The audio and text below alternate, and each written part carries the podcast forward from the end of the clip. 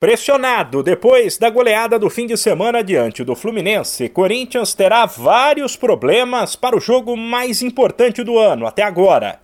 Nesta terça, o Timão visita o Boca Juniors no temido estádio La Bombonera em Buenos Aires, no duelo de volta das oitavas da Libertadores, desfalcado de pelo menos cinco atletas. Foram vetados pelo departamento médico. Os machucados Michael Fagner e Renato Augusto, jogadores para lá de importantes, além de Adson com Covid e Mosquito, que tomou um remédio para tendinite que poderia dar problema no exame antidoping. Já o zagueiro Gil e o atacante William, recuperados de lesões, viajaram, mas não estão na condição física ideal e devem começar no banco.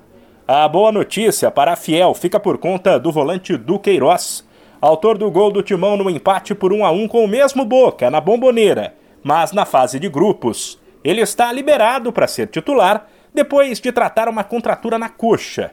Assim, o provável Corinthians tem Cássio, Rafael Ramos, João Vitor, Raul Gustavo e Fábio Santos, do Queiroz Cantilho, Piton Juliano, Mantuan e Roger Guedes.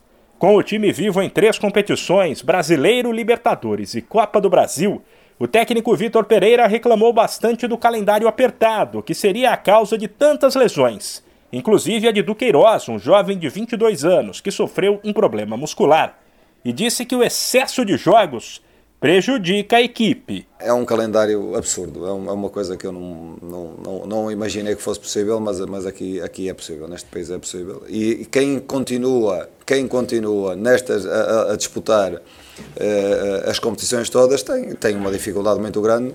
A partir do momento em que começam a surgir lesões, a partir do momento em que começam a ter que jogar uh, consecutivamente os mesmos, quer dizer que as lesões depois começam a aparecer também naqueles que, que nós não imaginaríamos que onde, onde apareceriam lesões. Por exemplo, o do Queiroz, não é? Porque é que o do, o do, porque é que o do se lesiona? Lesiona-se porque, porque teve que jogar uh, muitas vezes consecutivas, de 3 em 3 dias, e depois acaba por.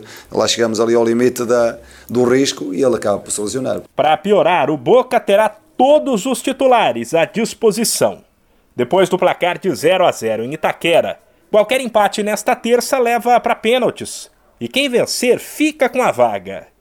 De São Paulo, Humberto Ferretti.